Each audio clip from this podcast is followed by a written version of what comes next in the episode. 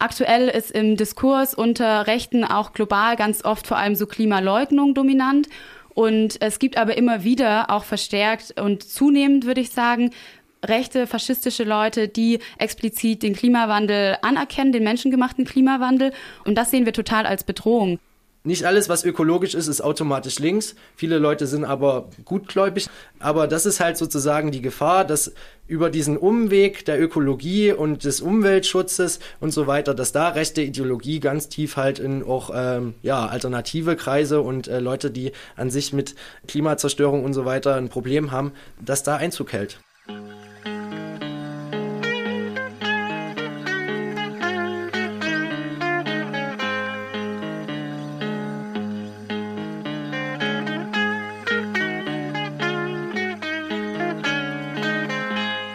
Hallo und herzlich willkommen zum Was tun Podcast.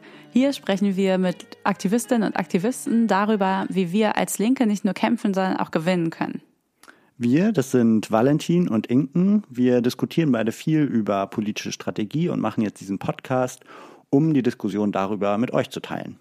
Sonst sprechen wir oft über Zoom mit Leuten oder treffen die in Berlin. Und diesmal sind wir aber nach Dresden gefahren, weil wir in Dresden zwei Gruppen treffen wollten, die sich gemeinsam für Klima- und Antifa-Kämpfe organisieren. Wir haben in Dresden mit Toni und Franzi gesprochen. Toni ist in der undogmatischen radikalen Antifa organisiert und Franzi ist Mitglied bei Prisma. Das ist die Ortsgruppe der interventionistischen Linken in Leipzig. Und wir haben das Gespräch an einem Samstagvormittag aufgezeichnet. Wir haben uns schon Freitagabend getroffen getroffen und da haben sie uns auch schon ein paar witzige Stories darüber erzählt, wie es eigentlich zu dieser Zusammenarbeit gekommen ist. Ja, das ist ja erstmal irgendwie mehr oder weniger eine unlikely alliance, würde ich sagen. Also wenn ich an Klimakämpfe denke, dann denke ich irgendwie an eine sehr bürgerliche, breite Bewegung, die sich ja sehr stark mit Zukunftsfragen beschäftigt und wie so eine Art ja gestalterischen Anspruch vielleicht irgendwie hat.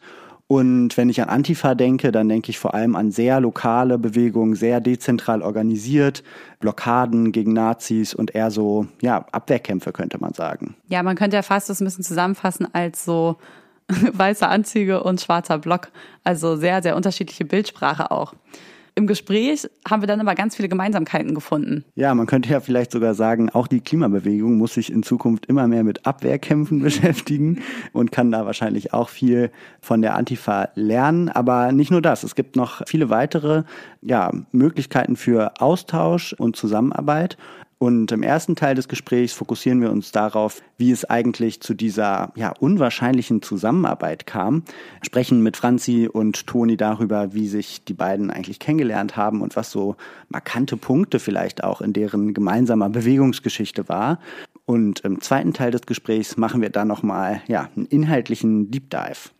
Genau, da geht es dann darum, wie eigentlich sich die neofaschistische Bewegung, auch ökologische Bewegung versucht anzueignen. Also da spielen dann sowas wie Neue Dörfer, die Anastasia-Bewegung, aber auch sowas wie Ökofaschismus und was der eigentlich mit den Attentaten in El Paso ähm, und so weiter zu tun hatte, äh, eine wichtige Rolle. Und wir sprechen darüber, wie wir uns eigentlich auch als Klimabewegung und als ökologische Bewegung so ein bisschen davor schützen können, dass Nazis auch stärker versuchen, so eine Art Landnahme zu machen und die zu kooptieren. Wenn ihr jetzt noch nie was gehört habt von Anastasia-Bewegungen oder neue Dörfer und rechte Landnahme euch vielleicht auch noch keine Begriffe sind, dann ist das auf jeden Fall ein weiterer Grund dafür, diese Folge jetzt anzuhören. Es, ich fand es ein wahnsinnig spannendes Gespräch und wünsche euch jetzt viel Spaß dabei. Viel Spaß.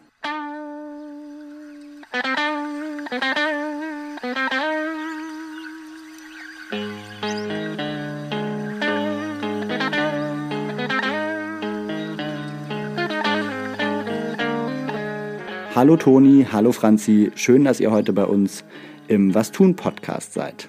Dankeschön. Hallo, danke und schön, dass ihr hier seid in Dresden. Ja.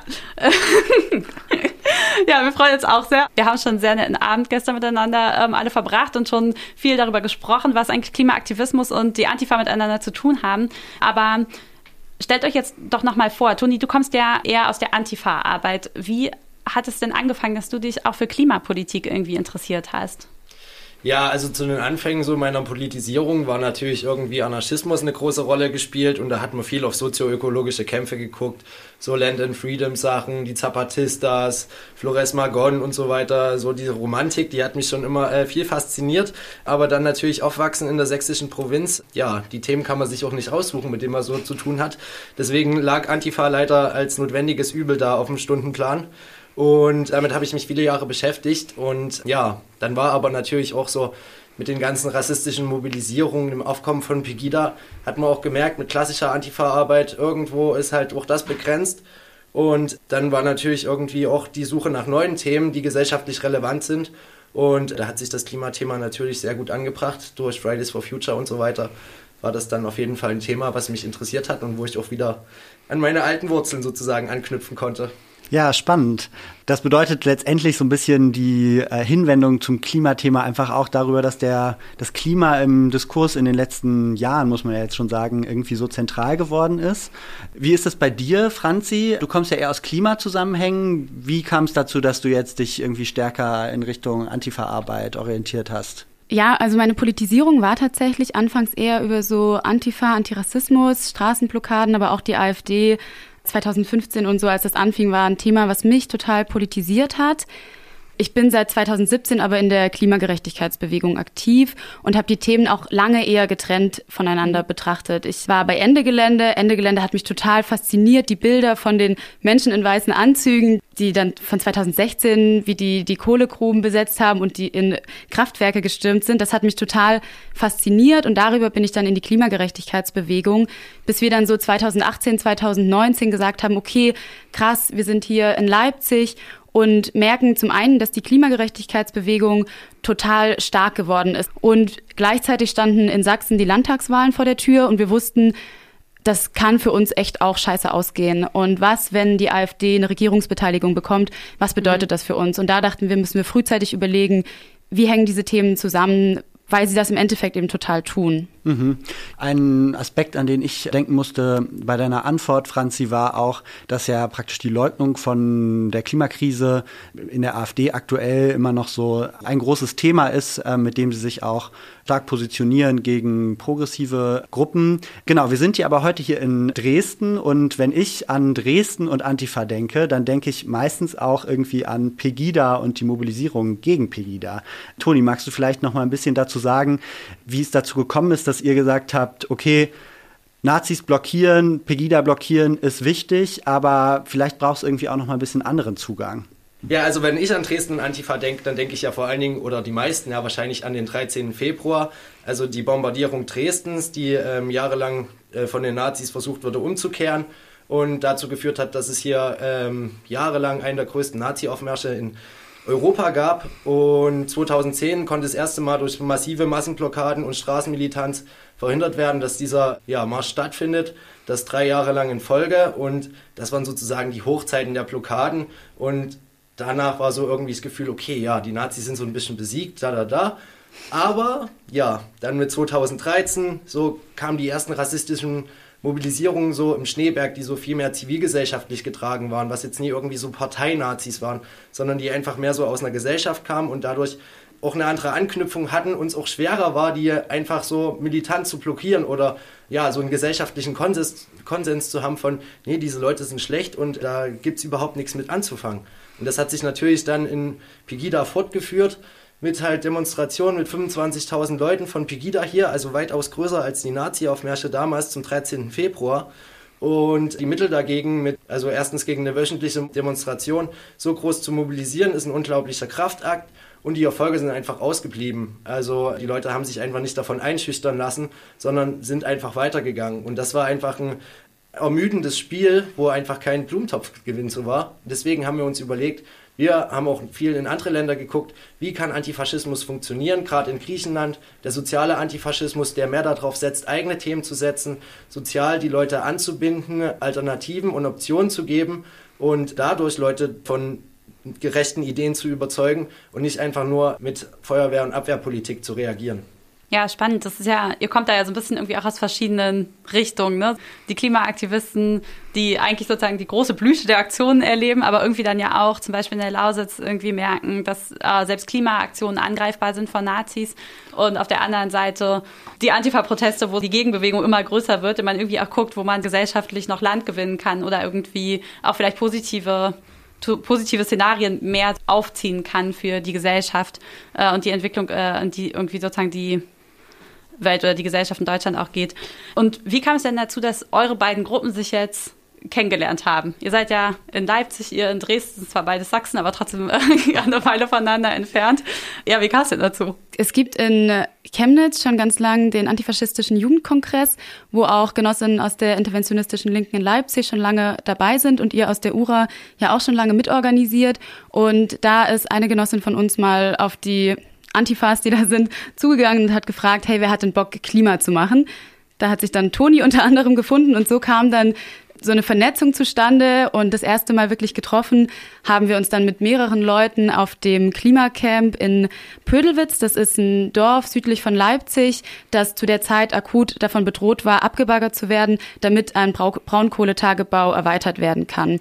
Und dieses Klimacamp hat dann den Themenschwerpunkt auch Antifaschismus gehabt. Und da sind dann ein paar Antifas von euch zum Klimacamp gekommen. Und da haben wir uns dann das erste Mal zusammengesetzt. Und wie war das, als ihr dann da aufgetaucht seid?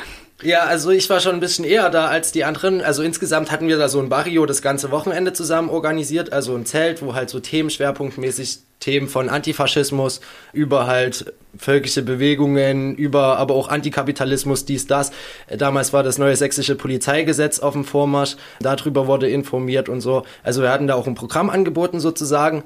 Und es gab am Vorabend, auf also an diesem Freitagabend, gab es ein großes Panel, große Podiumsdiskussion äh, mit internationalen Leuten. Und ich weiß auch nicht, ja, kann nur sagen, wir wurden dort immer sehr herzlich empfangen. Da durfte ich auch mit drauf sitzen und bin da halt angereist. Mir war schon so ein bisschen, okay, mein erstes Klimacamp, okay, wild. Man kennt so Bilder aus dem Fernsehen, alle haben Dreadlocks, okay, und tanzen und trommeln. Nicht. Das, was nicht stimmt. Aber auf der Suche da irgendwie, ja, das Zelt zu finden, wo ich jetzt irgendwie reden soll, war es irgendwie nicht so schwierig, äh, dass die Leute gesagt haben, ey, bist du nicht der Antifa-Typ? Ja, musst du jetzt hier irgendwie reden? Also irgendwie war das schon äußerlich ersichtlich, dass ich entweder einer vom Dorf bin oder nicht ganz zu der Klimabewegung äh, äußerlich dazugehöre. Und woran lag das? Ich weiß es nicht. Also keine Ahnung. Wahrscheinlich äh, ist es halt irgendwie so eine Style-Sache, vielleicht auch irgendwie Schuhe oder ja, was man da für Brands auf seinen Klamotten draufstehen hat, äh, kann es nicht genau sagen. Da müsste mal die Klimaleute nochmal fragen. Franzi, äh, wie erinnerst du dich daran? Also ich kann mich auf jeden Fall noch dran erinnern, wie wir so vor so einem Zelt saßen und dann kamen die und zwar schon, ah ja, okay, also wir haben euch dann auch erkannt. ja, genau. Und dann hatten wir dieses Treffen, saßen in einem Zelt und haben so ein bisschen diskutiert, woher kommen wir und haben eine Runde gemacht, wo alle so ein bisschen erzählt haben, kommen sie jetzt eher aus dem Antifa oder aus dem Klimabereich. Und irgendwann hat eine Person so ein bisschen runtergeschaut und meinte so, hm, okay, was mir gerade aufgefallen ist, alle, die gerade gesagt haben, dass sie aus dem Antifa-Bereich kommen, tragen Sneaker und alle, die gesagt haben, sie kommen von Klima, tragen irgendwelche Sandalen. Und ähm, da mussten wir sehr lachen und dann ist so, äh, also ja, dann ist so das entstanden, dass wir, dass, dass wir so diese Unterschiede nochmal stärker gesehen haben und aber trotzdem dann im Gespräch total gemerkt haben, wie wir auch viel zusammenkommen. Aber ich glaube, wir müssen einfach auch anerkennen, es gibt Unterschiede, es gibt schon so eine Art Cultural Gap, was Style und Habitus betrifft. Und ich glaube, inzwischen, wir nehmen das sehr locker und sehen so ähm, auch die Vielfältigkeit in beiden Bewegungen. Ja, es gab ja dann auch den Kongress Sneaker and Sandals, wo es praktisch sogar Namen, namengebend war, diese Unterschiede oder diese kulturellen Unterschiede vielleicht. Allerdings, was euch beide oder was die Bewegung, aus denen ihr kommt, beide eint, ist ja, dass sie immer wieder Zielscheibe werdet von Nazis. Was denkst du denn, Franzi, woran liegt es, dass gerade Klimaaktivistinnen immer wieder so in den, in den Fokus ähm, von Nazis rücken? Also ich würde sagen, das hat unterschiedliche Gründe. Es gibt auf jeden Fall, würde ich sagen, so eine Wahrnehmung von Klimaaktivistinnen sind so ein städtisches Phänomen. Die sind sehr mit Verzicht und Verboten verbunden, gerade in Ostdeutschland auch mit so Schließung von Industrien und dann auch als Bedrohung mhm. wahrgenommen werden und deshalb einfach schon ein klares Feindbild sind. Aber ich würde auch sagen, dass sie uns jetzt nicht nur als Feindbild sehen, weil wir gegen Braunkohle sind, sondern weil wir als Klimabewegung für viel, viel mehr stehen. Also wir stehen für eine gerechtere Gesellschaft, wir stehen für gleichgeschlechtliche Ehe, wir stehen für, wir stehen gegen den Kapitalismus, wir stehen für ein Recht auf Abtreibung und das sind alles Sachen, die von Nazis abgelehnt werden und die sie in diesem Bild dann wiedersehen. Und ich würde schon sagen, dass das auch ein Erfolg der Klimagerechtigkeitsbewegung ist, dass wir eben nicht nur als Klima auch wahrgenommen werden. Und gleichzeitig macht das uns zur Zielscheibe, wo es total wichtig ist, also wo wir als Klimagerechtigkeitsbewegung auch richtig viel zu lernen hatten, weil wir das aus anderen Orten nicht unbedingt gewohnt waren. So diese starken Angriffe, mit denen wir konfrontiert sind, wenn wir hier in Ostdeutschland Aktionen machen. Mhm. Ja, ich kann mich da auch noch gut dran erinnern, äh, sowohl bei der Ende Geländeaktion in der Lausitz 2016, aber dann 2019 auch nochmal äh, total verstärkt. Da gab es ja bei beiden Aktionen auch äh, tatsächlich einfach Angriffe von Nazis auf die Klimacamps, auf die Blockaden, die sich dann zum Teil auch so vermischt haben mit irgendwie den lokalen AfD und sogar IGBCE. Leuten, was uns, glaube ich, damals total erschreckt hat, weil wir immer, also 2016 auf jeden Fall noch so dachten, okay, wir sind doch gar nicht gegen die Arbeitenden, sondern gegen den Konzern. Aber Vielleicht ganz kurz, IGBCE, das ist die äh, Industriegewerkschaft. Ähm, für Bergbau, Chemie und Energie. Genau. Ja, danke. Das stimmt. Genau, und das ist ist dann halt sozusagen so gekommen, dass natürlich, glaube ich, wie du sagst, so die Klimabewegung dann so eine Zielscheibe wird für einfach ein ganz anderes Weltbild und die Idee davon, wie die Welt werden soll und dass wir uns dann irgendwie auch Gedanken darüber machen mussten, irgendwie als Klimabewegung, was man jetzt tun kann, wie man sich schützen kann. Und was würdest du denn sagen, was kann denn die Klimabewegung da von der Antifa lernen?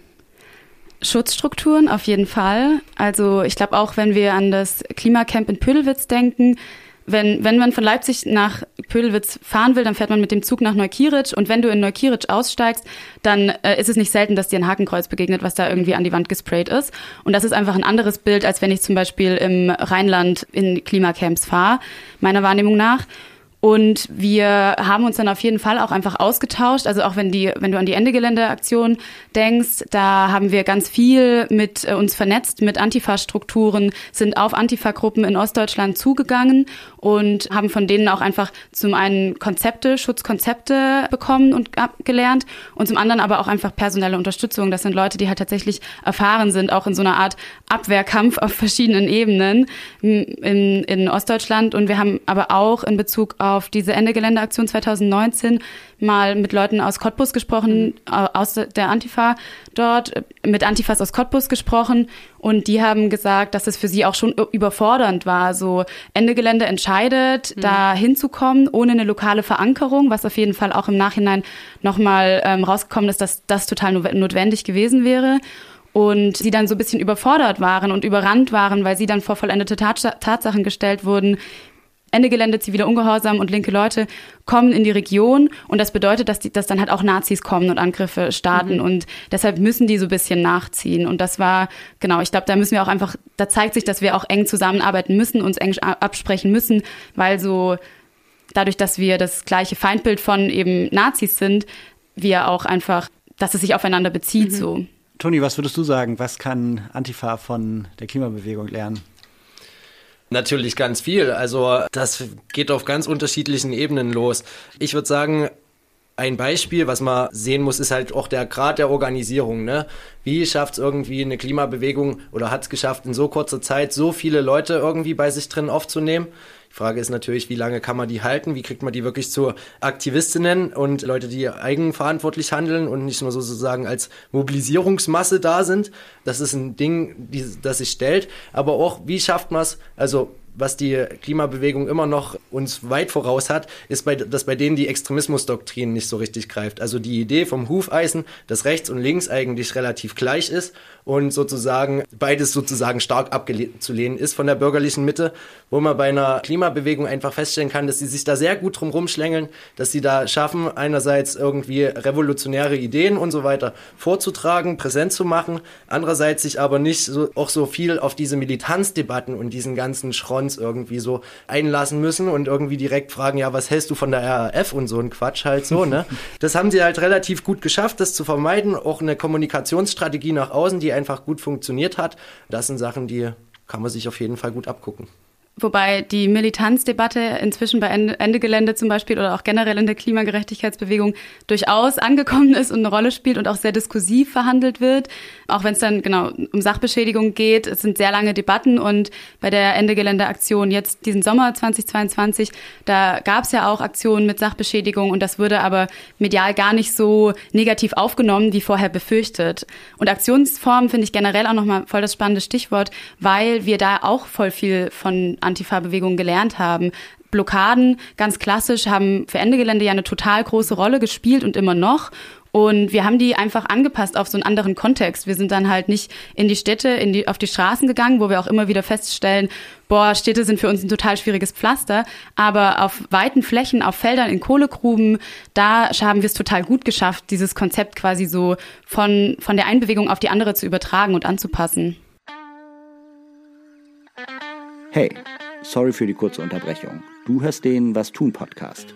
Und wenn dir diese Folge gefällt, dann solltest du auch in Zukunft keine Was tun Folge mehr verpassen.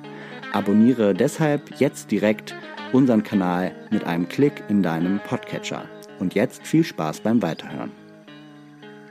Wir haben ja jetzt viel gesprochen über die Vernetzung von Klimabewegung und Antifa eigentlich so ein bisschen mehr in so einem Bereich von Nazis abwehren und sozusagen konkrete Gefahren durch Nazis für AktivistInnen. Äh, was macht man dann? Wie kann man sich schützen? Wie sehen Stru Schutzstrukturen aus? Sachen, mit denen natürlich die Antifa viel mehr Erfahrung hat als die Klimabewegung. Gleichzeitig hast du jetzt, Toni, eben auch schon äh, darüber gesprochen, was auch die Antifa so an diskursiver Strategie und so gesellschaftlicher Verankerung irgendwie auch von der Klimabewegung lernen kann. Wir wollen aber jetzt noch mal ein bisschen den Blick auch auf ein zweites Feld lenken, nämlich die Vernetzung von Ökobewegung und Nazis, gegen die ihr euch ja hier gerade in Dresden auch ganz konkret stellt. Und zwar ist es ja so, dass es gerade so im Umland von Dresden immer mehr und immer wieder auch zu so völkischen Siedlerbewegungen kommt, also so Nazis, die dann ihr neues Dorf oder ihre Gemeinschaft irgendwie sozusagen im hier nicht so dicht besiedelten Umland gründen und da aber auch sowas wie biologischen Anbau, ökologische Ernährung, alles, was gut aus deutschem Boden kommt, äh, nach ganz vorne stellen. Und dass das dann zum Teil auch wieder anschlussfähig sein kann für so ökologische Milieus. Genau, wie erlebt ihr das denn hier und sozusagen, wie ging da die Entwicklung in den letzten Jahren los und weiter? Ja, also allgemein, in, also ich glaube, dieses äh, völkliche Siedler-Phänomen ist jetzt äh, nichts, was nur in Sachsen passiert, sondern in ganz Ostdeutschland oder allgemein in ganz Deutschland, auch im Stuttgarter Raum und sowas gibt's da Anastasia-Projekte und so. Das ist jetzt kein Einzelfall, aber dass jetzt zum Beispiel nach Ostdeutschland in den letzten, ja, eigentlich seit nach der Wende, schon mit Michael Kühn und so weiter, dass Nazis aus dem Westen in den Osten ziehen, um hier sozusagen, ja, Experimentierfeld und halt einfach ihr versuchen, ihre Politik auch auf dem Boden der Tatsachen irgendwie hinzubekommen. Das sehen wir schon lange und ja, es hat verschiedene Gründe. Natürlich ist es einerseits eine Strukturschwäche, die wir hier haben, die sich in zwar günstigen Immobilienpreisen und so weiter ausschlägt, aber wo auch einfach das Feld dafür da ist, wo der Staat versagt, nicht da ist und Rechte sozusagen offener äh, Aufgaben wie irgendwie Kulturangebote oder halt gegenseitige Hilfe oder einfach nur Trinkabende irgendwie organisieren, sind die natürlich sehr einfach im Dorf akzeptiert und werden aufgenommen, weil sozusagen niemand anderes diese äh, Stellen erfüllen kann. Und in Dresden und im Umland sehen wir das auch schon seit ein paar Jahren, dass es da Versuche gab. Vor fünf Jahren gab es einen groß angelegten Versuch, an öffentliche Fördermittel da auch ranzukommen. In dem Prinzip, dass mit einem neuen Dorf wurde da geworben, was sich äh, etablieren soll. Pilotprojekt, wo Familien gemeinsam in so einem Art Selbstversorgerhof halt wirtschaften und äh, das natürlich nachhaltig und nach ökologischen Standards. Und dies das, was ja erstmal eigentlich alles ganz nett klingt und einfach nach so einer Aussteigerromantik und ja, wir machen da ein bisschen unser Biobauernleben, wo sich aber dann relativ schnell rausgestellt hat, oh ja, das sind Leute, die kommen aus einer Anastasia-Bewegung, die sind bundesweit vernetzt also die wären wirklich kurz davor gewesen, diese 200.000 Euro, die dieser Topf da bereitgestellt hätte, zu gewinnen. Und nur durch äh, ja, Antifa-Gruppen und Einzelpersonen, die das recherchiert haben, konnte das dann sozusagen verhindert werden, indem man ganz klar nachweisen konnte, inwiefern die in neonazistische Strukturen halt verwickelt sind.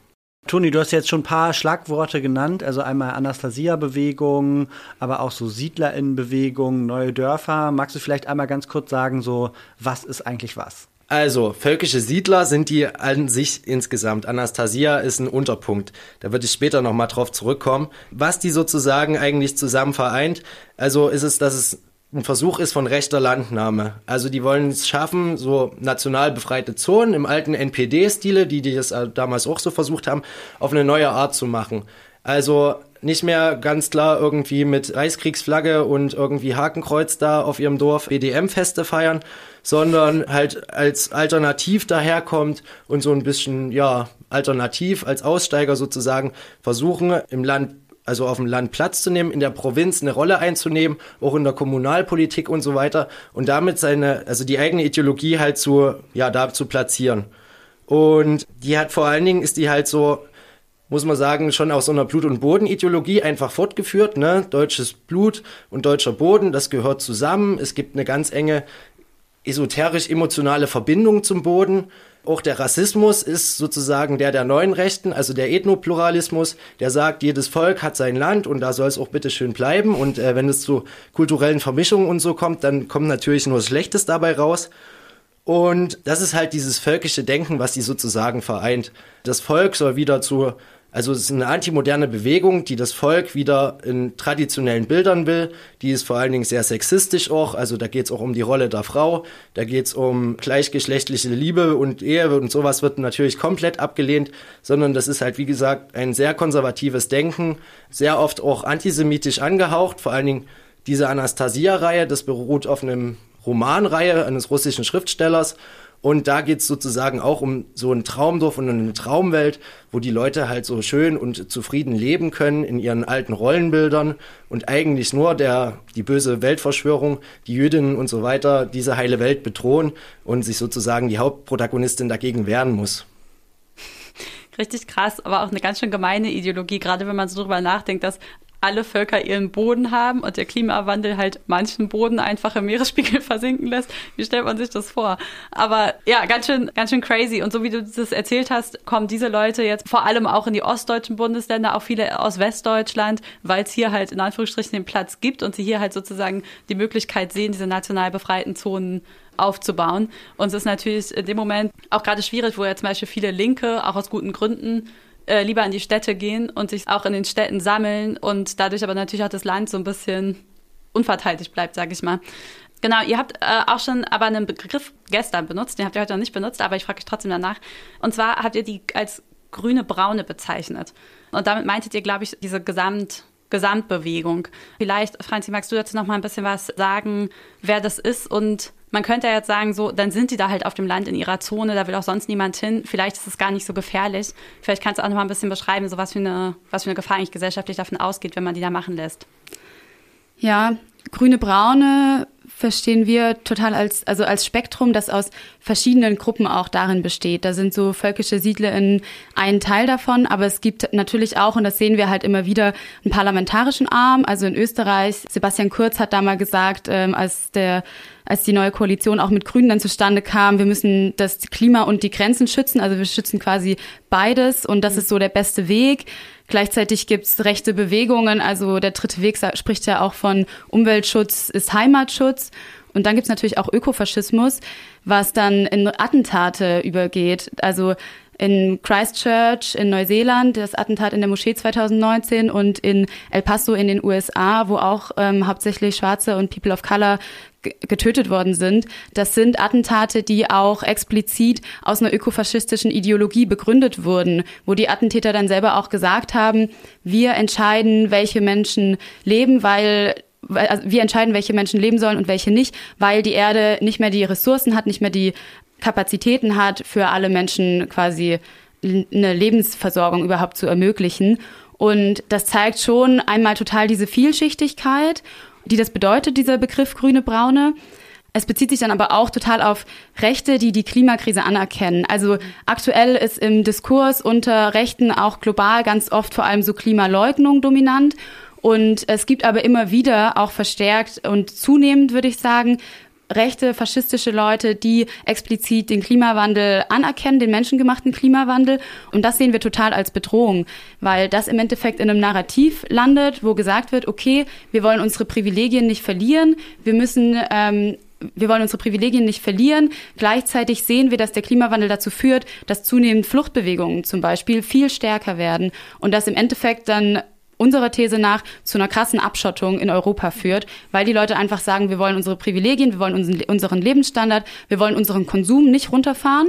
Und es werden mehr Leute kommen, weil die Klimakrise existiert und das wird immer mehr. Und deshalb müssen wir die Grenzen schützen. Und das in einem total rassistischen, menschenfeindlichen Weltbild dann enden wird, das total dominant sein kann. Ja, das ist ja interessant. Also im ersten Teil von unserem Gespräch haben wir irgendwie gesagt, okay, einerseits gibt es so diese Frontstellung zwischen Klimaaktivistinnen auf der einen Seite und rechten Mobilisierung auf der anderen Seite.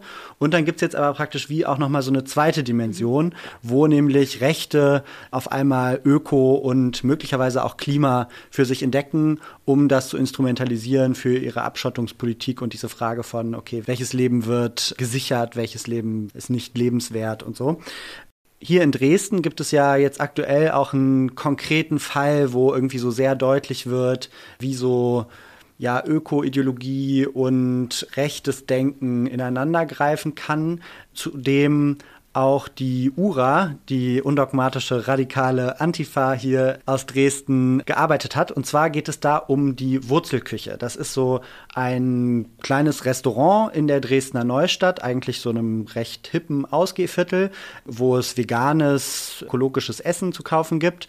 Und in dieser Wurzelküche habt ihr herausgefunden, vernetzt sich diese ökofaschistische Bewegung. Vielleicht, Toni, magst du dazu noch mal so ein bisschen erzählen, wie seid ihr darauf aufmerksam geworden, auf diesen Fall und wie sieht eure Arbeit dazu aus? Genau, also in dem Zuge der Auseinandersetzung halt auch mit Klimathemen und Klima und Antifa, ne, was man irgendwie predigt, soll man ja auch selber so ein bisschen umsetzen, sind wir natürlich auf die Suche gegangen, okay, wie können wir uns denn einbringen? Und wir hatten schon lange hier eine Kampagne einfach, kein Viertel für Nazis, also eigentlich eine klassische Antifa-Kampagne, die halt irgendwie rechte ähm, Unternehmerinnen und so weiter irgendwie im Blick hat und versucht denen halt äh, ihr Einkommen äh, miese zu machen. Und in dem Sinne hatten wir schon Michael Beleites, das ist, äh, der saß auch mal für die Grünen im Landtag, schreibt aber mittlerweile für die Sezession, also eins der Hauptorgane von Götz Kubitschek und dem Institut für Staatspolitik, also eins der Hauptzeitschriften der neuen Rechten eigentlich und hat auch so bei Burschenschaften und so weiter referiert und ist halt auch so ein Blut und Boden, ja, neurechter Ekel, den man halt seine, den sein Narzissmus nicht nach außen strahlt, aber der ideologisch halt tief da drin steckt und auch die auch die Netzwerke haben. Das hatte schon dazu geführt, dass der hier aus einem so einer Verbrauchergenossenschaft seine Produkte rausgeschmissen wurden und auch da mit ihm ähm, hoffentlich massive äh, Umsatzeinbußen halt natürlich einstanden. Und in dem Sinne haben wir halt weiter recherchiert. So, wen gibt's denn noch? Und über diese Anastasia-Sache und diesen frühen Versuch, hier schon mal ein Dorf zu gründen, sind wir dann auf Christine Langhammer getroffen, die halt, wie gesagt, diese Wurzelküche da in der Neustadt halt betreibt und diesen Laden sozusagen als Treffpunkt und Vernetzungsort für Leute rund um dieses völkische Siedlerprojekt halt so aufbaut, die sich da jede Woche getroffen haben, um sozusagen die Vision eines neuen Dorfes halt auch zu beschreiben, die aber auch genauso versucht hat mit den Mitteln von, ja, ich bin doch nur halt nur eine alternative äh, Frau, die halt irgendwie gutes Essen anbieten möchte und so weiter, da sich schön so, so versucht hat reinzuschleichen, da genau ähm, diese Ideologie verbreitet hat, die ich vor uns schon versucht habe zu erklären.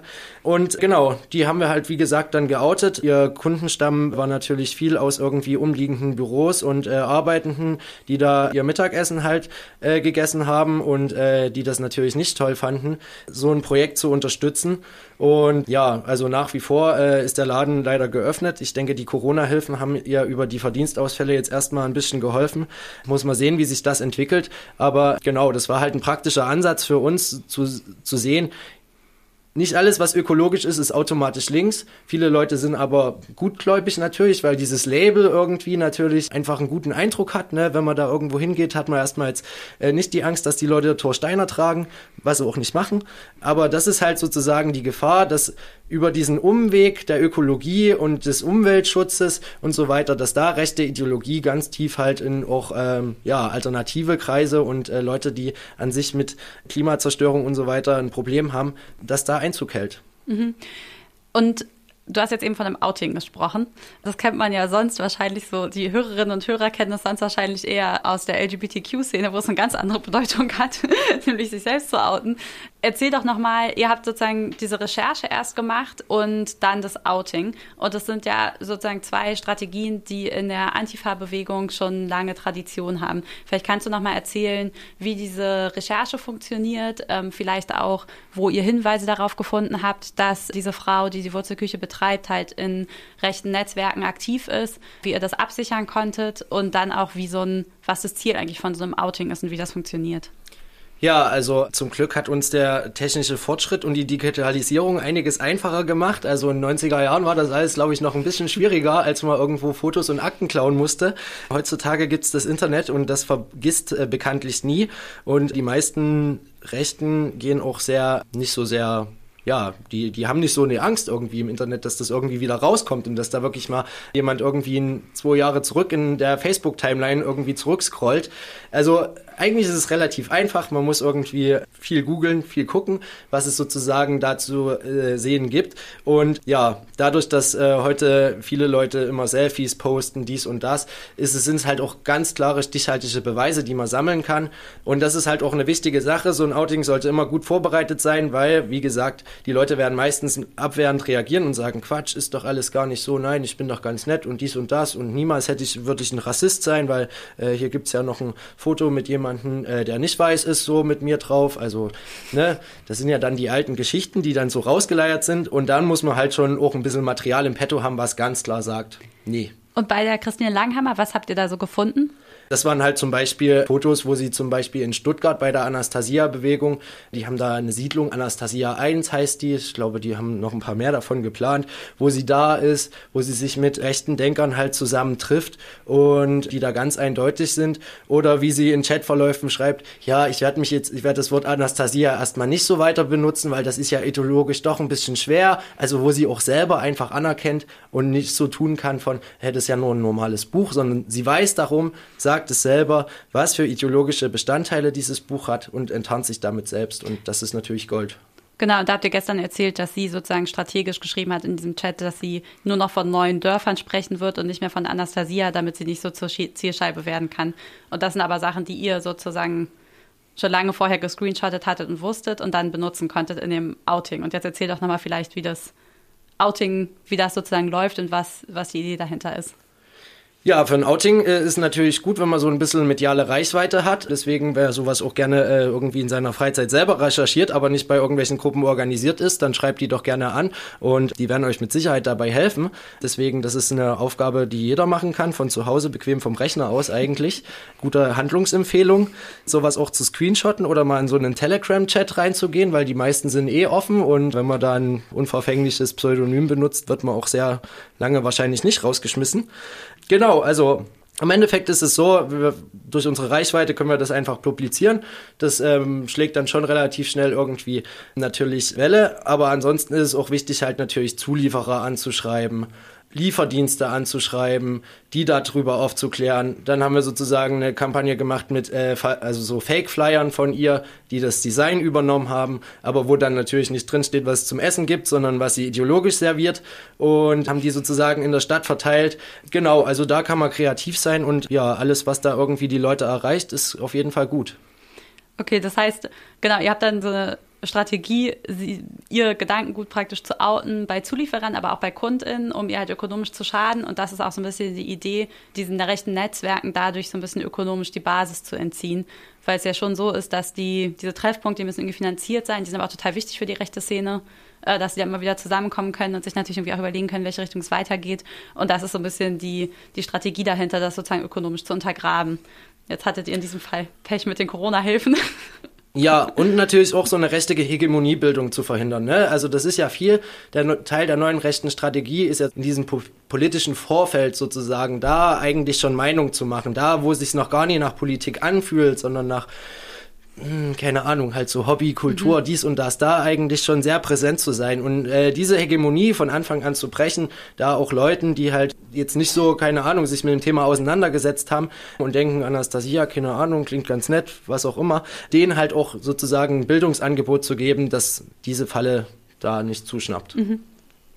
Was ich an dem Fall auch noch ganz interessant fand, ist, dass es ja ein Stück weit dass wir in den letzten zwei, drei Jahren ein Stück weit auch beobachten, wie so ein alternatives Milieu zum Beispiel über die Impfskepsis ähm, oder Verschwörungstheorien rund um Corona irgendwie anfängt, anschlussfähig zu werden für rechte Erzählungen. Und möglicherweise ist da eben auch genau so ein Angebot von so einer rechten Ökobewegung ähm, eins, was irgendwie schnell verfängt. Franzi, hat ihr in den letzten Jahren da auch Bewegungen in diese Richtung beobachten können? Also wir haben auf jeden Fall auch beobachtet, dass ne, so diese esoterische Nähe, Ökonähe, dass die sehr rechtsoffen ist. Und ich glaube, dass ein Problem dabei ist, dass so dieser Freiheitsbegriff sehr von rechts geprägt ist und so diese gerechtere Gesellschaft, die wir als Linksradikale als Ziel haben, total schwer auch oft zu kommunizieren ist.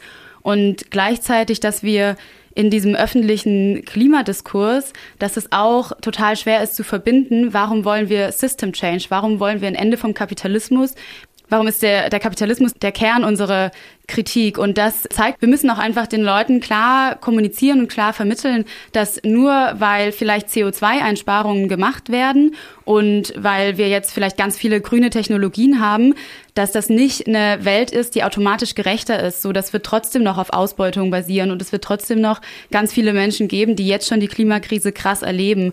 Und das das müssen wir im Mainstream platzieren, damit die Rechten weniger Raum haben, mit einseitigen Themendeutungen ganz viele Leute zu gewinnen. Weil das natürlich sehr leicht ist zu sagen, Freiheit, ah, das finde ich auch gut und dann ist es total anschlussfähig und ich gärtner auch gerne und dann sind total schnell Leute davon angesprochen und sehen aber halt gar nicht, was das, mit welchen Leuten sie gerade auf der Straße stehen. Und wenn sie das dann mal hören, dann sind sie auch so ein bisschen, ja, aber ist mir dann auch egal. Und das müssen wir, da müssen wir, glaube ich, die Leute total abholen, dass es eben nicht egal ist, weil dann richtig menschenfeindliches Weltbild dahinter steckt. Das heißt, man muss ja letztendlich auch schon so ein bisschen vermuten, dass in den nächsten Jahren eben genau diese Problematiken äh, eher zunehmen, dadurch, dass so die Folgen der Klimakrise ähm, immer weiter eskalieren und ja, eben die Frage immer mehr wird, wie eine Klimagerechtigkeitsbewegung eben auch es schaffen kann, die Grenzen offen zu halten, die Grenzen zu öffnen, mit Leuten solidarisch zu sein, die ihr Zuhause verlassen müssen und fliehen müssen aufgrund von den Dürren und anderen Klimafolgen. Mich würde jetzt noch mal interessieren, so ein bisschen noch mal den Schwenk zu machen hin zur Klimagerechtigkeitsbewegung und der Frage, wie eure Ansätze, Antifa und Klima stärker zu verbinden, da so aufgenommen oder aufgegriffen werden. Also was ist so euer Eindruck zum Beispiel bei ähm, ja, SchülerInnen von Fridays for Future? Wie legt man denen das nahe, dass Klima und Antifa irgendwie ähm, enger zusammengedacht werden muss? Also ich kann ja mal anfangen. So, ähm, wir haben auch einen Workshop zusammen ausgearbeitet über dieses Thema, so ein Einführungsworkshop. Wie hängen Klima und Antifa zusammen? Und natürlich ist es äh, die Geißel der Menschheit, der Kapitalismus, der das beides verbindet. Und damit sind wir damit sind wir natürlich auch ein bisschen durch Deutschland getourt und ja auch bei so Fridays for Future Platzbesetzungen oder Veranstaltungen gewesen. Und da hat man natürlich auch eine andere Gruppe von Menschen, mit denen man so in Berührung kommt, als man das sonst so macht und die natürlich auch durch diese vor uns erwähnte Extremismusdoktrin und so weiter ja erstmal denken, oh, da kommt jemand von der Antifa, oh, das wird aber gruselig. Ähm, und dann halt merken, okay, das sind äh, ganz normale Menschen und die erzählen hier einfach nur Sachen und die äh, hören sich auch vielleicht noch schlau an und sind nachvollziehbar. Also das ist halt auf jeden Fall ein Fakt, den man da versuchen kann, äh, immer zu platzieren und auch das Hauptanliegen ist es ja von uns wie von den Klimagerechtigkeitsleuten ist ja eigentlich immer sozusagen die Überwindung des Kapitalismus. Und wie kommen wir dahin? Und das sind, glaube ich, Sachen, die, das hilft nicht nur Klima und Antifa zusammenzudenken, da muss man Feminismus mitdenken, den Antirassismus mitdenken und ja, gegen jede Form von Diskriminierung kämpfen, aber die wird natürlich nur erreichbar sein, indem wir irgendwie eine logische und gute Alternative aufzeigen können den Menschen, nämlich einen Ausweg aus all diesem Elend, der nicht in der nationalen Abschottung endet und auch nicht im neoliberalen weiter so, sondern der eine komplett andere Alternative aufzeigt, nämlich eine gerechte Welt mit irgendwie einer demokratischen Wirtschaft. Ich würde auch sagen, dass es total darauf ankommt, wo die Leute dann aktiv sind. Also Fridays for Future in Zwickau oder in Bitterfeld hat gar keine andere Wahl, als sich automatisch mit Antifaschismus auseinanderzusetzen, weil die einfach krass konfrontiert sind und einfach krasse Angriffe auch aushalten müssen. Gleichzeitig dann in Pödelwitz, dem Dorf südlich von Leipzig, das jetzt inzwischen nicht mehr abgebaggert wird für die Braunkohle. Das ist auf jeden Fall ein Erfolg. Aber da hat sich auch gezeigt, dass einfach die lokale Verankerung total wichtig war, um auch dann über, hey, wir kommen zu euch und haben auch ein Interesse daran, diesen Kampf mit euch zu kämpfen. Und dann sind plötzlich, es voll die Klimabewegung im Dorf bei den Leuten vor der Haustür und dann kommen noch die Antifas und dann merkt man plötzlich so, ah, okay, cool, wir haben irgendwie voll viele gleiche und gemeinsame Interessen und auch eine Genossin dann immer sagt so, sie weiß gar nicht, wenn sie jetzt nach Pödelwitz fährt, ist das jetzt noch Klimaaktivismus oder ist das Antifa, weil eben so diese Kämpfe an vielen Orten einfach total eng verbunden sind und das wollen wir auf jeden Fall auch durch die Workshops, dass das deutlicher wird. Wir waren jetzt zum Beispiel auch vor zwei, drei Wochen in Chemnitz und haben da diesen Workshop gehalten bei den kritischen Einführungstagen an der Uni. Das hat Students for Future organisiert und die haben uns gleichzeitig erzählt, wie sie gerade die sind, die diese Demos gegen die SchwurblerInnen und Rechten, die jeden Montag wieder aufmarschieren, wie die die Demos organisieren und es aber halt gerade in kleineren Städten total schwierig ist, dagegen zu halten. Also da sind wir mit Leipzig und vielleicht auch bei euch in Dresden, das ist wirklich nochmal eine andere Situation, je weiter man irgendwie rausfährt. Mhm. Mir fällt gerade ein Zitat von Audre Lorde ein, einer amerikanischen Philosophin, könnte man, glaube ich, sagen, und Aktivistin, die sowas, mal sowas ähnliches gesagt hat, wie es gibt keinen äh, Single-Issue-Kampf, weil Menschen nicht Single-Issue-Leben haben irgendwie. Und natürlich da, wo ganz viel, und natürlich da, wo Sachen sich im Leben von Leuten irgendwie automatisch verbinden, verbinden sich irgendwie auch die Kämpfe und ist sozusagen auch schneller klar, dass Sachen zwei Seiten von derselben Medaille irgendwie sind. Und das vielleicht auch voll der gute Anknüpfungspunkt ist, um zu gucken, welche Kämpfe gibt's denn wirklich vor Ort, was sind so die Probleme von den Leuten? Und wir da auch mit verschiedenen Themenfeldern reingehen können. Also auch Mietenkämpfe, wenn wir an Thema Energiekosten sind, sind Kämpfe, die klimagerecht gedacht werden können. Und das eigentlich total wichtig ist. Wir sollen gar nicht unbedingt da, also ich will jetzt gar nicht, dass Toni kein Antifa mehr macht so. Und ich werde jetzt auch nicht nur Klima machen, aber es ist halt wichtig, dass wir beides anerkennen, verbinden und vernetzen, weil wir auch gerade in in den Zeiten, wo so viele Krisen, eine, eine Krise nach der anderen Krise kommt, merken, wir müssen einfach als radikale Linke enger zusammenstehen und wir dürfen uns nicht in äh, Kämpfen zwischen uns zerfleischen, mhm. sondern wir müssen halt zusammenhalten, weil die Krisen immer bedrohlicher werden und immer mehr werden. Da würde ich gerne auch nochmal dran anschließen, weil es ist ja auch diese Sache, auch wovor wir waren halt so, ne, mit diesen Erstarken in der Rechten, dadurch, dass irgendwie die, der Kampf um Privilegien und Ressourcen halt sich wahrscheinlich zuspitzen wird. Da muss man halt auch drüber nachdenken als äh, Klimagerechtigkeitsbewegung, ja, was ist meine Strategie, wie kriege ich das hin? Ist mein Ansatzpunkt immer nur ökologisch? Nee, der muss halt auch sozial sein. Ich muss halt dran denken, was das äh, für die Realität der Leute bedeutet, die irgendwie, keine Ahnung, in Strukturwandel äh, leben, deren Jobs irgendwie von fossilen Kapital abhängig sind oder so weiter. Wenn wir die sozusagen verkraulen, kommen komplett gegen uns stellen, werden wir es extrem schwer haben, irgendwie die Massenbewegung aufzubauen, die es irgendwie notwendig macht, um irgendwie die Schritte, die notwendig sind, zu erreichen, nämlich irgendwie ähm, ja eine Demokratisierung von dem Energiesektor oder so. Und da muss man drüber nachdenken halt immer so. Was ist mein Schritt und wie wird das halt wahrscheinlich, also wie werden die Rechten darauf reagieren, was meine Strategie ist? Das nicht nur so einen Tunnelblick zu haben, sondern auch das immer mitzudenken in der Strategie, egal aus welcher Bewegung man kommt. Wie reagiert der Gegner darauf? Hallo, noch mal eine kurze Unterbrechung von uns. Hast du während der Folge schon an andere Menschen gedacht, die das Thema Klima und Antifa genauso interessiert wie dich? Dann teil doch jetzt den Link zur Folge mit ihnen. Und jetzt dir viel Spaß beim Weiterhören. Viele von unseren HörerInnen sind ja auch in unterschiedlichen Bewegungen aktiv. Wenn Leute sich das jetzt anhören, das Gespräch, und sich fragen, okay, irgendwie klingt das ziemlich überzeugend. Was kann ich denn jetzt machen? Was bedeutet das für meine konkrete Arbeit? Was ist das? Was würdet ihr denen gerne mitgeben? Wie können sie Klima und Antifa in, ja, in ihren Kämpfen vor Ort zusammenbringen? Ich würde sagen, dass es total wichtig ist, dass egal in welcher Bewegung, es ist wichtig, dass wir verschiedene Narrative auch kennen. Also wir sollten antisemitische Symbole kennen. Warum werden die verwendet? Wer verwendet die? Und wir sollten rechte Narrative kennen. Also den Begriff Überbevölkerung zum Beispiel, der bedeutet ja, dass wir in einer Welt leben, in der die Ressourcen nicht mehr ausreichen auf der Welt, weil wir zu viele Menschen haben, aber der gar nicht an das eigentliche Problem rangeht, nämlich, dass die Wirtschaftsweise, der Kapitalismus einfach nicht gemacht ist für diese Ressourcen, sondern sie halt total ausbeutet. Und der wird total viel auch in linken oder liberalen, also linksliberalen Kontexten auch verwendet. Und das muss auch klar sein. So, warum wenden wir uns von be bestimmten Begriffen ab?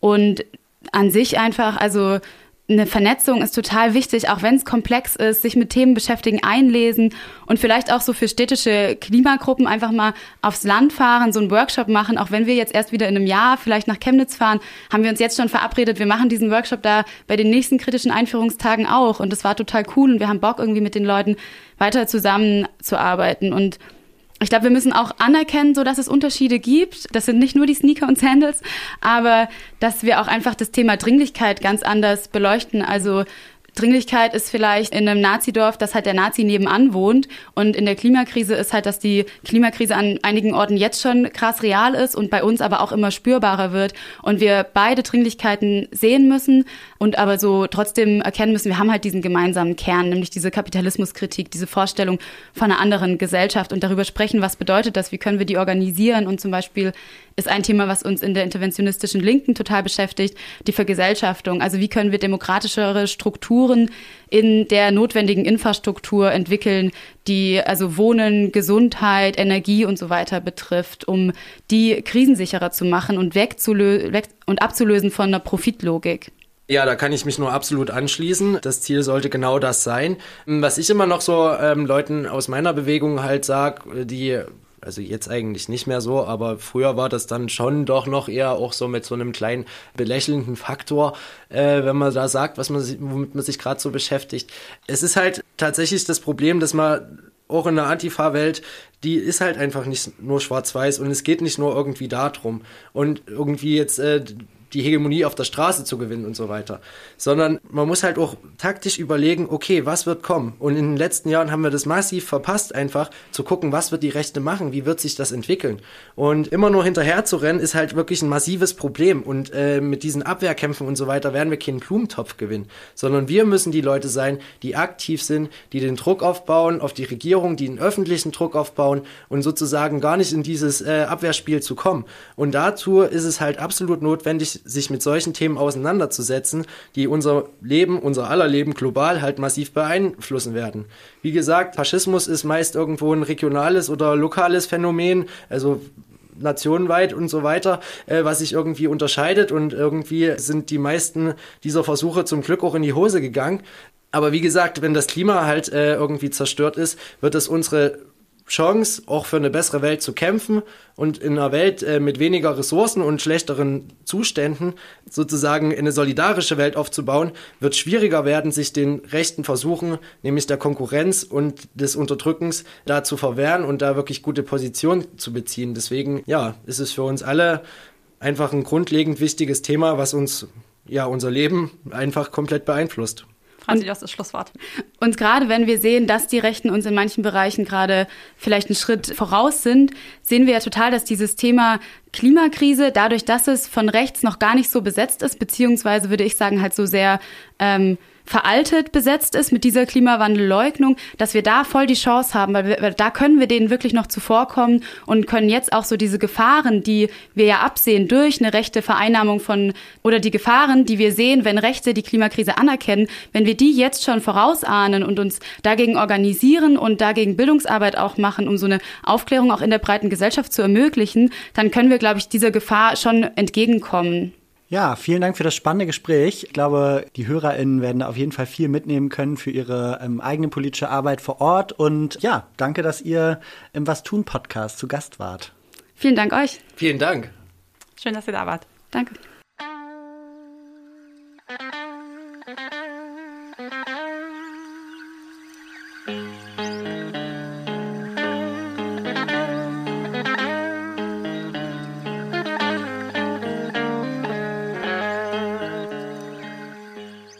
Ja, da sind wir wieder. Und wie nach jeder Folge sind Inken und ich hier jetzt noch zu zweit, sitzen zusammen und sammeln ein bisschen die losen Enden ein, die sich aus dem Gespräch ähm, ergeben haben und fragen, ja, was finden wir besonders spannend an dem, was wir gerade besprochen haben? Was kann man daraus vielleicht strategisch mitnehmen mhm. und lernen? Inken, magst du vielleicht einfach mal anfangen und sagen, was bleibt bei dir hängen aus diesem Gespräch? Ja, irgendwie ganz viel. Ich fand es sehr dicht und total interessant, auch wie diese Zusammenarbeit zustande gekommen ist. Ich stelle mir ganz viele Situationen extrem witzig vor, wenn man da so ins Antifa aus Klimacamp kommt und dann natürlich ganz viel so Ideen widerlegt werden, aber natürlich ist man trotzdem sofort erkennbar. Ich kann es mir richtig gut vorstellen. Das fand ich sehr, sehr lustig auf jeden Fall und kann mir da wirklich viele, ja, einfach lustige auch Missverständnisse und so vorstellen, die in so einer Zusammenarbeit passieren. Ich finde es aber mega cool, dass die es ähm, so aufziehen gemeinsam und sich mhm. auch diese Workshops zusammen überlegt haben.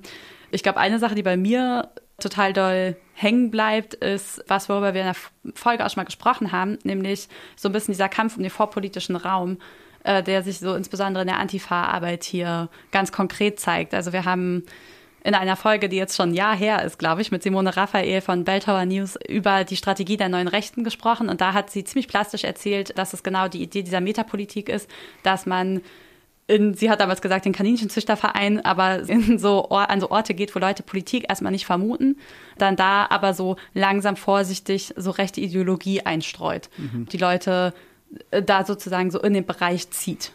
Ja, das ist ja super interessant. Also die Rechten werfen ja uns immer wieder vor, wir würden jetzt so die Culture Wars irgendwie mhm. führen. Dabei sind sie eigentlich diejenigen, die sehr stark über ja, Kultur, über die kulturelle Ebene ähm, versuchen, ihre Ideologie unters Volk zu bringen. Mhm, genau, und das genau hat macht ja die Ura ja hier aufgedeckt in diesem konkreten Fall von der Wurzelküche. Aber das haben sie dann auch noch erzählt mit den Gärten und dieser ganzen Landbewegung. Das fand ich total spannend, das jetzt nochmal in so einem konkreten Beispiel irgendwie auch zu sehen oder auch zu sehen, wie die Strategien dagegen sein können. Nämlich genau diese Antifa-Recherchearbeit, die ja wirklich auch viel Arbeit ist, diese ganzen Netzwerke nachzuverfolgen und aufzudecken und dann gucken, wer wo wieder auftaucht.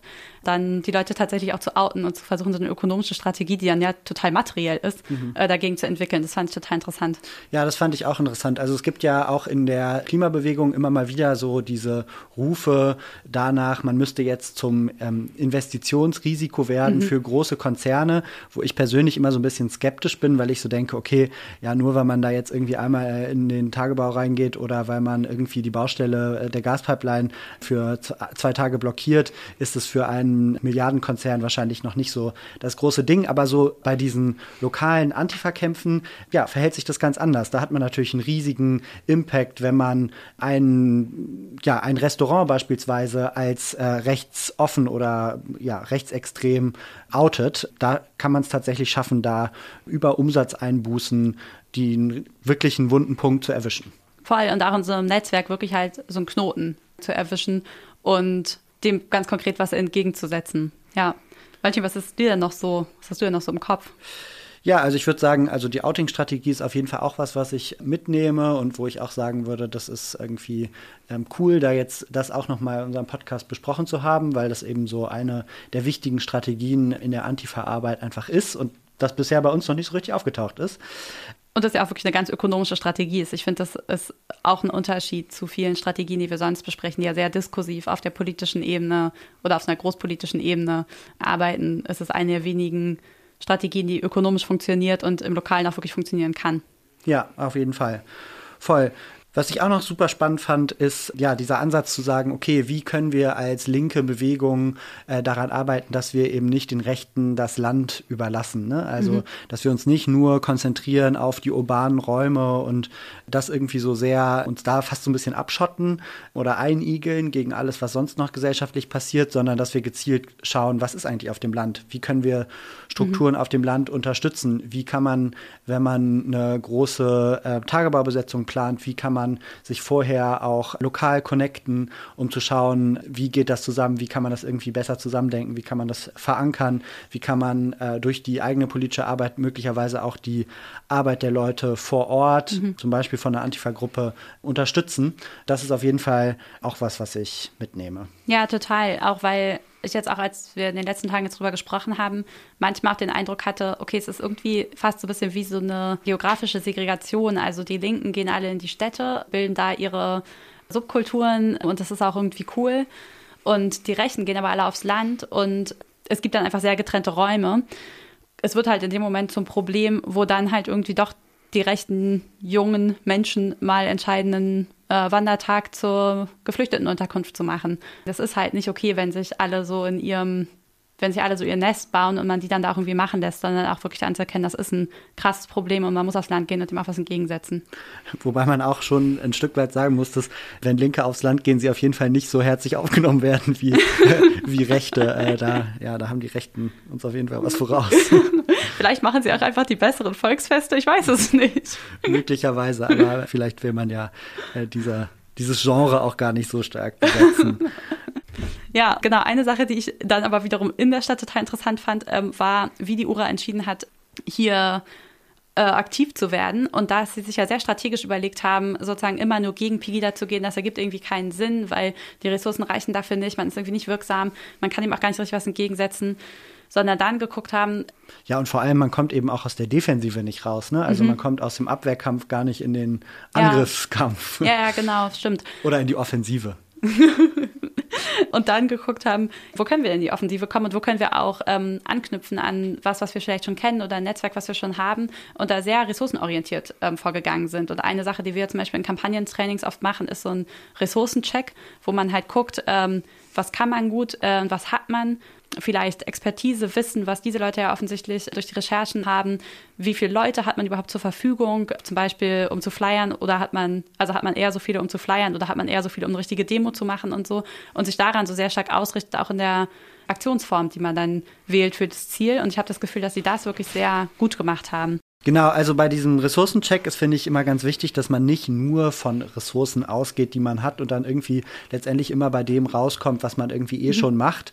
Ich würde sagen, genau das haben sie eben nicht getan, sondern sie haben eben einerseits erst so eine strategische Analyse gemacht und dann geschaut, wie können sie mit den eigenen Ressourcen dazu irgendwie politisch wirksam werden. Und das ist, würde ich sagen, genau the way to go. Ja, total. Dann haben wir noch einen letzten Punkt zu Narrativen. Und das schließt ganz an das, das was Franzi von Prisma ja am Ende nochmal sehr stark gemacht hat, zu gucken, wo sind eigentlich welche Narrative anschlussfähig, wo sind welche Narrative der Klimabewegung eigentlich auch anschlussfähig an rechte Narrative. Da finde ich, hattest du einen ganz guten Punkt zur letzten Generation. Ja, bei der letzten Generation sieht man, würde ich sagen, tatsächlich immer wieder ganz gut, wie die fast so ein bisschen in so rechte Narrative reinrutschen oder reindriften. Also wir haben ja zusammen vor ein paar Monaten auch mal eine Aktivistin von der letzten Generation getroffen und länger mit ihr diskutiert. Und die hat da auch in dem Gespräch eben zum Beispiel vor den großen Fluchtbewegungen gewarnt, die durch die Klimakrise dann ausgelöst werden. Und dann die, auch diese ganze, dieses ganze Narrativ der großen Ernteausfälle und so weiter. Und da würde ich sagen, das sind eben so Punkte, wo sie wahrscheinlich wahrscheinlich sogar ohne es so richtig zu wissen oder ohne es mhm. sich klar zu machen, letztendlich ein rechtes Krisennarrativ zur Klimakrise total befeuern und eben nicht diesen Schritt machen zu, eigentlich gibt es keine Knappheit, was so zum Beispiel Versorgung mit äh, Lebensmitteln angeht, sondern eben nur ein Verteilungsproblem. Und das hängt eben zusammen mit dem Kapitalismus. Genau, und da gehen sie genauso wie die Rechten halt einfach total stark in Angstnarrativ rein und in dieses Überbevölkerungsnarrativ, was ja nochmal stark auch mit dieser Idee von Umvolkung zusammenhängt, nämlich dass dann, wenn die nach sozusagen rechter Lesart die Fluchtbewegung hierher kommen, dass es dann so eine Art Bevölkerungsaustausch gibt und am Ende nicht mehr die weißen Blut- und Bodenmenschen, die hierher gehören, in Deutschland wohnen, sondern halt andere Leute. Und genau, das ist halt total gefährlich und man muss total im Blick haben, wo man da Brücken eigentlich zu wem irgendwie auch baut oder was für Narrative auch gesellschaftlich etabliert und immer wieder nahelegt. Ja. Das fand ich einen sehr, sehr wichtigen und sehr schlauen Punkt irgendwie jetzt nochmal. Ja, ja, und das finde ich auch interessant. Also es gibt ja so einerseits ist, würde ich sagen, die Klimagerechtigkeitsbewegung eh schon immer recht stark, wenn es so um die Frage geht, so wie man, wie kann man Diskurspolitik machen, mhm. wie welche Narrative versucht man zu setzen, was ist so das Messaging, was besonders gut ankommt. Also das würde ich sagen, so eine Dimension, über die sich Klimaaktivistinnen immer sehr viel Gedanken machen, aber eben bei den Gedanken, die man sich darum macht, eben auch immer noch mal mitlaufen zu lassen, so welche Anschlussmöglichkeiten bietet man dadurch möglicherweise auch nach rechts und das eben zu verhindern. Ja. Und mit diesem Schlusswort? War's das? Das war wieder eine Folge Was tun. Vielen Dank fürs Zuhören. Wir hoffen, ihr bleibt uns gewogen. Bis zum nächsten Mal. Wenn es wieder heißt Was tun.